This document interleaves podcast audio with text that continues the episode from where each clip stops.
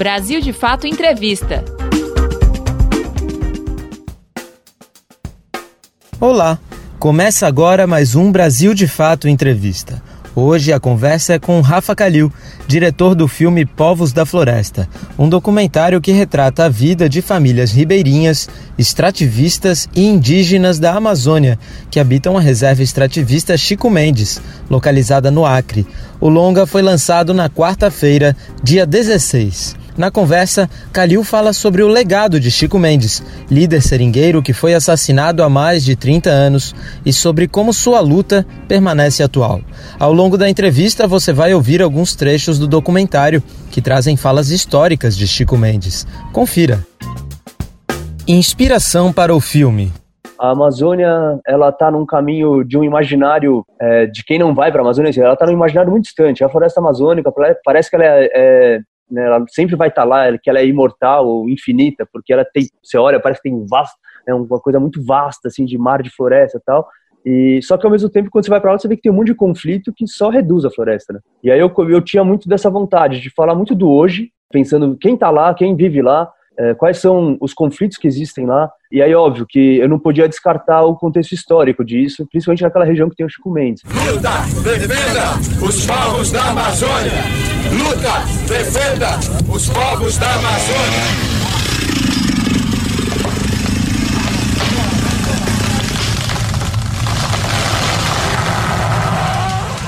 Em 2009, eu conheci o Nilson Mendes, que é um dos personagens do Povo da Floresta, sabe? Que é que é do que a gente está falando aqui, né? Então, em 2009 eu conheci ele, é, por acaso, fui gravar uma outra coisa no Acre, em Assis Brasil, e aí eu fiquei mais dois dias para conhecer o Acre e, e, queria e fui na cidade que nasceu Chico Mendes. Aí comecei a perguntar para os locais lá da cidade, pô, onde é a casa do Chico Mendes? Eu conheci a casa. Ele falaram, ah, tem a família dele que ainda mora no Seringal Cachoeira. Pô, aí eu peguei o carro, fui para lá, enfim, chegando lá, fui cavando, cheguei no Nilson. E aí a partir de então eu passei a voltar todo ano para lá. Eu lembro que em 2012 eu tava lá, e ia assim, para bater papo com o Nilson, sei lá, ia, porque eu gostava, enfim, gostava daquela energia ali. Em 2012 eu falei, seu Nilson, eu posso tentar fazer um filme disso aqui, cara? Ele falou, fazer um filme disso aqui? Mas vai falar do que? Eu falei, ah, de tudo isso aqui, cara, do jeito que vocês estão vivendo aqui, sabe? O Chico morreu há um tempo atrás, há 20 e tantos anos atrás, e vocês estão preservando muito da, da mentalidade que ele tinha, sabe? Ele está presente ainda, em, é, por mais que ele não esteja fisicamente presente, mas ele conseguiu manter esse ideal, essa chama acesa, e ao mesmo tempo os conflitos são os mesmos que ele lutava. Então, assim, acho que é, é, para mim isso é muito louco. A Amazônia parece que ela passa por ciclos de exploração que só mudam os atores, mas ele está sempre lá, esse ciclo de destruição e de exploração. E o filme queria tentar, é, de alguma forma, brincar um pouco com esse eixo temporal, quando a gente tem as inserções do Chico, e corta para o presente, que a gente vem da vida hoje, acontecendo 30 anos depois do, do, assassino, do assassinato dele, as coisas tipo, não mudaram muito. Elas elas estão, sabe, talvez mudou uma ordem de grandeza aqui, mudou o nome de tal ameaça ali, mas uh, o ciclo está lá, sabe? Ele tá, parece que ele está posto e, e, os extrativistas e os indígenas, eles são resistentes, né? Eles são os guardiões daquilo. Por, um, por uma mera questão de sobrevivência, acabam cuidando da, ajudando a cuidar das condições favoráveis para nossa espécie se manter viva no planeta. O que nós queremos é realmente conquistar uma vitória que hoje nós merecemos pela luta que a gente já vem desenvolvendo nesse tempo. Não resta a menor dúvida que nessa luta aí a gente está convencido de que mais hoje ou mais amanhã algum companheiro vai perder a vida, alguém vai derramar sangue, porque nós estamos lutando contra um poderio econômico. Extrativismo e a floresta. Dentro da região da Amazônia, na minha visão, a lógica extrativista, ela me parece um pouco mais sustentável mesmo. Porque é isso, eles deixam o pasto, quando você coloca na Amazônia, é, em alguns anos não cresce mais nada lá, nem pasto, entendeu? Ele é uma terra que não é boa para isso, né? O solo da Amazônia precisa da decomposição da floresta para manter a floresta em pé, assim, é, é, muito louco, né? Todo aquele monte de folhagem, as árvores que caem e morrem, enfim, tudo aquilo mantém o solo rico. Quando você tira isso, o solo vai pro saco, para qualquer coisa, para qualquer cultura. Então, assim, a curto prazo, é, a Amazônia, ela claramente é um mau negócio também, entendeu? Só que a lógica imediatista nem dá tempo de avaliar isso. Então, esses caras que estão lá deixando a floresta em pé, eles acabam sendo mais inteligentes a longo prazo, porque aquela floresta, a, a NASA, a mulher do seu Nilson fala isso no filme, ela fala, ah, eu acho que a castanha é melhor porque ela dá todo ano. Se eu corto ela, né, e ela vira madeira, por exemplo, é, ela só me dá dinheiro uma vez, entendeu? Enquanto eu deixo ela em pé, ela me dá dinheiro, tipo, por 100 anos, né? Aquelas árvores, elas elas estão lá por 500 anos, ela vai dar para geração da NASA, para a geração seguinte, para outra geração e assim por diante. Então é, se você coloca na ponta do lápis né, e, e, com paciência, a Amazônia em pé é muito mais rentável, saca? E essa lógica, é, ela me parece mais ah, mais consciente mesmo, porque é isso, ele está preservando um negócio que a longo prazo é, ainda mantém uma renda para aquela região, é, fora tudo que a gente não conhece da Amazônia ainda, né? Porque os cientistas acham que a gente conhece 30% do bioma amazônico, né? de, do potencial. Então, assim, o que pode ser descoberto aí a gente desconhece. Então, assim, por que destruir se a gente nem entendeu o potencial total disso, sabe? Governo Bolsonaro e o filme. É, é lamentável né, o que a gente está passando, né, nesse sentido dessa lógica de governo, que é um desmonte formalizado, os caras realmente estão levantando uma bandeira né, para enfraquecer é, qualquer lógica de preservação da floresta. Então, acho lamentável a gente estar tá vivendo esse momento e acho que daí, mas nesse sentido, putz, para o filme talvez tra traga uma relevância para ele, talvez maior até, sabe, do que ele poderia ter de outra forma. E eu espero que isso ajude, ajude, na verdade, não só o filme, né? Acho que eu, eu espero que ele, né, essa relevância potencialize o filme, porque eu acho que potencializando o filme a gente potencializa alguma possível mudança de pensamento, né? A gente tentou fazer um negócio também que eu espero que funcione, né? Mas de tentar criar uma história que ela tenha um aspecto um pouco mais poético, que é, eu acho que o filme ele sim, ele é político. Eu acho que ele também tem um discurso assim conservacionista, mas de uma forma menos jornalística, sabe? E, e menos também é, com uma bandeira militante escancarada no sentido de talvez gerar rejeição, sabe? De, de parecer, sabe? Tem gente que né, se você tem muita gente que se acha que ah, não, um vídeo desses ecochatos e nem assiste. Então acho que eu tinha essa preocupação na cabeça e tentei criar um filme que é uma história, sabe? Acho e que eu espero que assim, na minha visão que qualquer pessoa possa assistir, desde um militante, desde pessoas que se identifiquem com a causa, desde pessoas que conheçam o Chico Mendes e já valorizem ele como eu, até pessoas que, sei lá, talvez nunca tenham ouvido falar de nada disso. Eu, eu saí super transformado, é, teve momentos que foi super emocionante para mim, vivências que eu tive ali, assim, e e, e, todas elas, no fim das contas, pautavam por essa lógica, que é uma lógica mais de mais comunitária, mais solidária, sabe? É, eles eles cuidam deles mesmos porque eles olham para o lado, saca? Eles olham, é muito louco. A, a lógica da cidade te coloca muito na, na, no teu umbigo, assim. Acho que o maior aprendizado que eu tive né, em toda a vivência que eu tenho ao longo dos anos na Amazônia é essa lógica solidária que eu acho que é ela é o que garante qualquer né, lógica sustentável para um futuro. Então, gostaria que as pessoas olhassem para o outro, olhassem para o lado e, e, e dessem um tempo de entender essas outras coisas, não só ficar no automático da nossa vida, sabe? Você está acompanhando o BDF Entrevista com o diretor Rafa Kalil. Ele é autor do documentário Povos da Floresta, que retrata a vida de famílias ribeirinhas, extrativistas e indígenas da Amazônia, que habitam a reserva extrativista Chico Mendes, localizada no Acre. O tema da conversa agora é o processo de gravação do filme. E, enfim, eu vou para a Amazônia isso desde 2005, 2006. Eu, eu tenho, por acaso, ali fui criando interesses e, e oportunidades profissionais de projetos que me levavam para lá. Então eu, eu entendi a questão tempo na Amazônia, sabe? É, na Amazônia é muito diferente de, sei lá, você vai gravar aqui, né? A gente, ah, em três dias você grava, sei lá, X coisa. Lá, cara, esses três dias podem virar dez assim, sabe? É, por N motivos. É, seja por chuva, seja por deslocamentos, às vezes você chegar em tal lugar, você precisa de dois dias, enfim. E aí eu, os 30 dias me assustavam, entendeu? Eu falei, cara, acho... e, e a gente também tem, é, dentro do filme, é, uma coisa que eu, eu já queria ter lá atrás, assim, que era esse lance de tentar mostrar a vida lá, né, hoje, no presente, como ela ocorre. E, e quando você começa a ir para a floresta, você entende que existem né, dois ciclos de vida. Tem o ciclo do verão, né, o ciclo da seca, e o, né, o ciclo da, da seca, do inverno, e o ciclo do verão, que é o ciclo da chuva. Então, claramente eu precisaria estar nessas duas estações, porque, sei lá, castanha você só tem na época da chuva. É, e castanha é um motor da lógica extrativista. É, sei lá, açaí você tem na seca. Enfim, é, e aí como que joga com essas coisas? É, então, pensando daí em 15 dias em cada ciclo de natureza, começa a ficar pouco, né, cara? Pensando é, para conseguir né, ter, pelo menos atingir o que a gente tinha de vontade de registrar a lógica extrativista, que ela é pautada por essas duas temporadas, a lógica da fiscalização, né, que é uma lógica da que eu acho que a destruição ela ela fica é, escancarada, né? Porque quando você está no eixo extrativista ali, putz, é, é, é, a natureza preservada, né? A Amazônia idílica, é linda, é tudo maravilhoso ali, né? Assim, de natureza, de clima, de...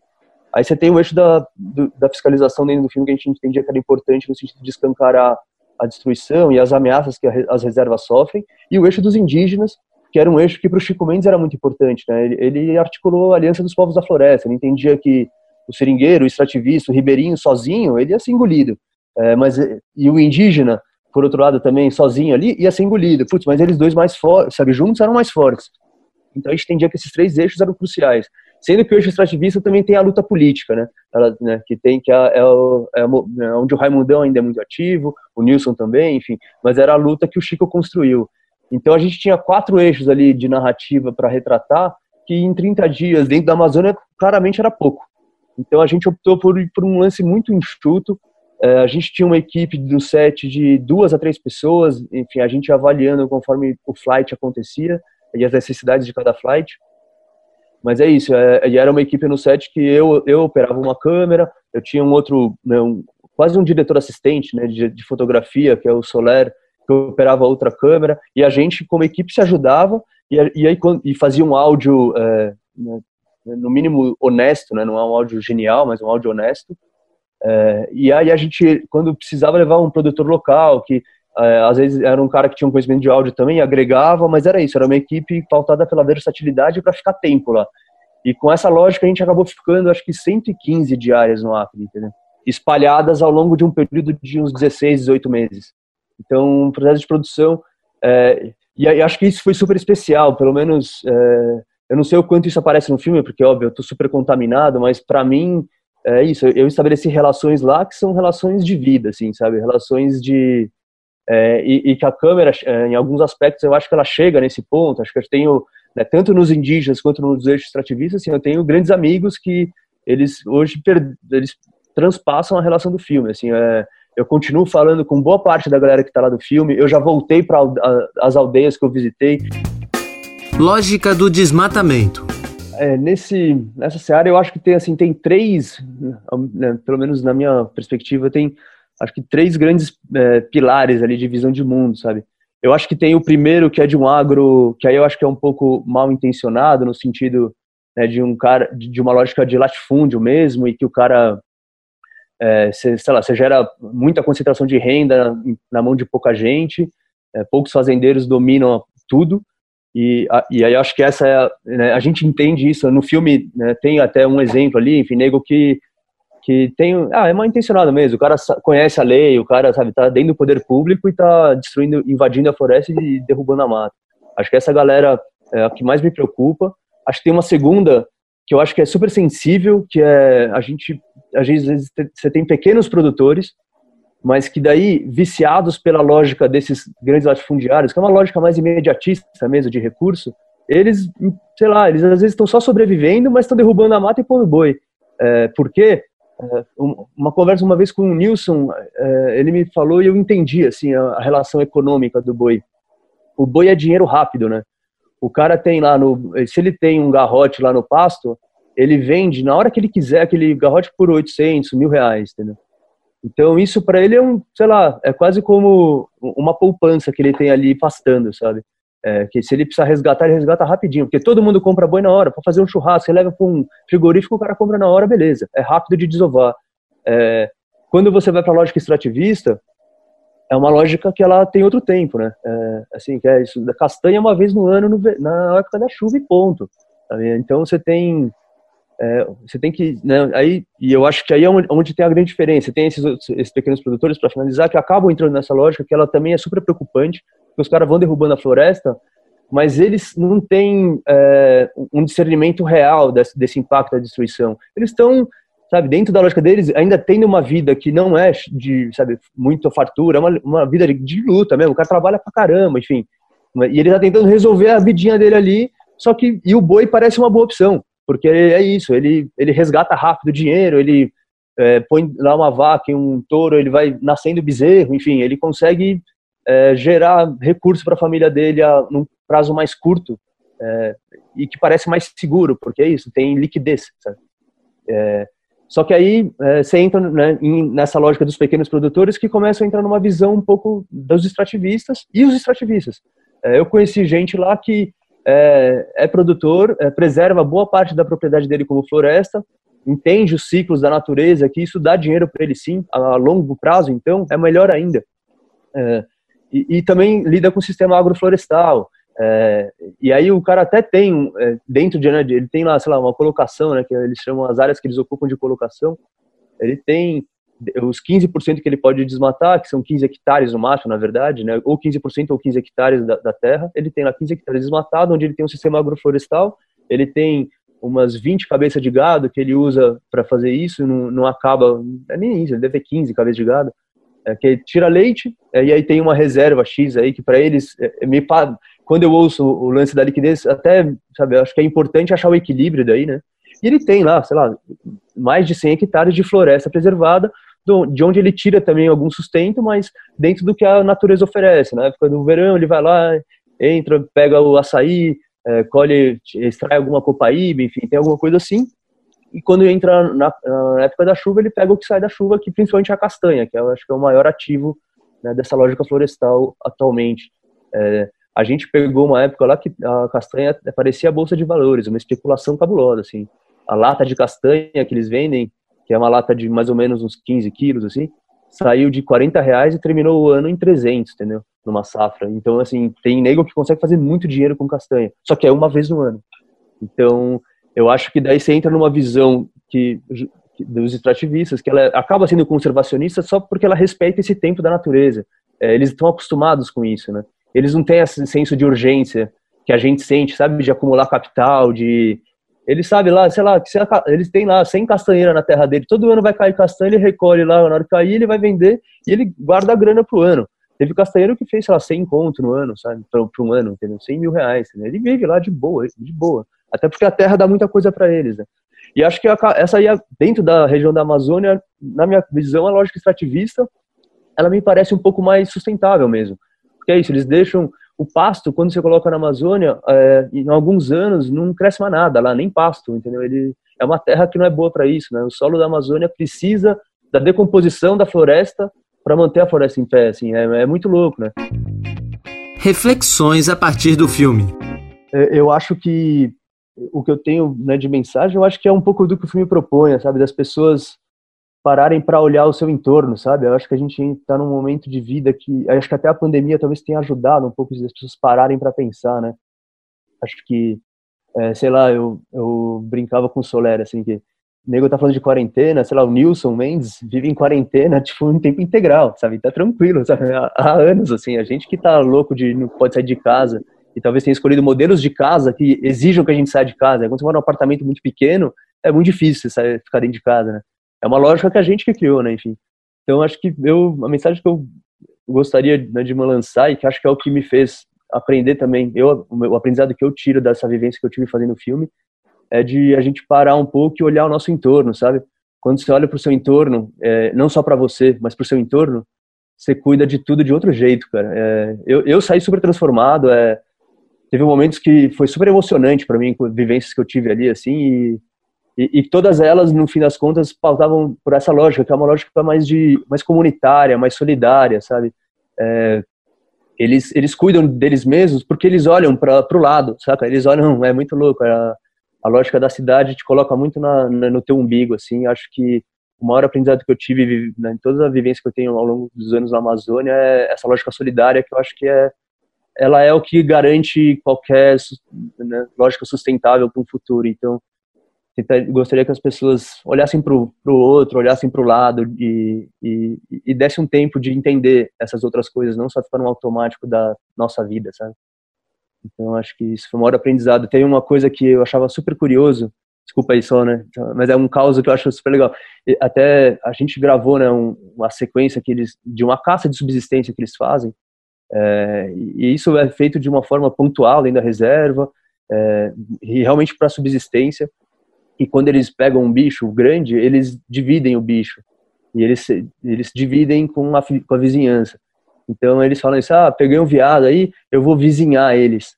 E aí ele vizinha o viado, é até um verbo, eu achei genial isso. E, e isso me ensinou muito, sabe? Tipo, é, para não desperdiçar, porque ele, ele não tem como comer todo aquilo de carne. Então, sei lá, quando se caça um veado, esse veado alimenta cinco, seis famílias por duas semanas. E é, e é muito louco, entendeu? Ele não tem a ganância de ficar lá com o viado congelado, sei lá, por três meses para ficar comendo só ele. Ele matou o bicho quando ele. E é difícil, né? É difícil pegar carne. Essa sequência aí que a gente gravou é, foi um dia que durou 15 horas no mato, assim, entendeu? A gente saiu 5 da manhã, chegamos 11 da noite com o viado em cima das costas, sabe? E, e é isso, no fim das contas ele só foi pegar um, uns bifes, sabe? A gente vai lá no mercado e traz a bandeja em 5 minutos, manda entregar em casa, saca? O cara saiu, cara, e ele podia voltar sem o viado, entendeu? Ele podia não ter pegado nenhum bicho. Então, assim, seriam 15 horas que ele não teria a carne que ele queria comer. Porque aquele, aquele lugar que a gente tava, os caras moram, tipo, sei lá, a 5 horas da, da cidade mais próxima, entendeu? Não rola ficar indo no açougue, tá ligado? Assim, é, é, outra, né, é outro paradigma de vida. Mas é isso, o cara, o açougue dele é 15 horas se ele e a sorte de pegar ou não. E ainda assim, ele pega e vizinha o bicho, porque ele entende que é difícil e que, putz, talvez daqui a duas semanas ele não consiga mais ter pegado nenhum bicho e quem vai vizinhar com ele é o vizinho. E, e essa lógica é, é, linda, né, cara? É mais fraterna, é mais solidária. É... E isso, sei lá, já existe, sabe? Por que não pegar de exemplo e vamos, vamos tocar para frente, sabe? Acho que o maior aprendizado que eu tive foi isso, cara. É essa lógica solidária mesmo, é de entender que cuidando um do outro, a gente está cuidando de si próprio também, sabe? Então acho que espero que o filme toque nas pessoas em algum lugarzinho desse jeito aí, sabe?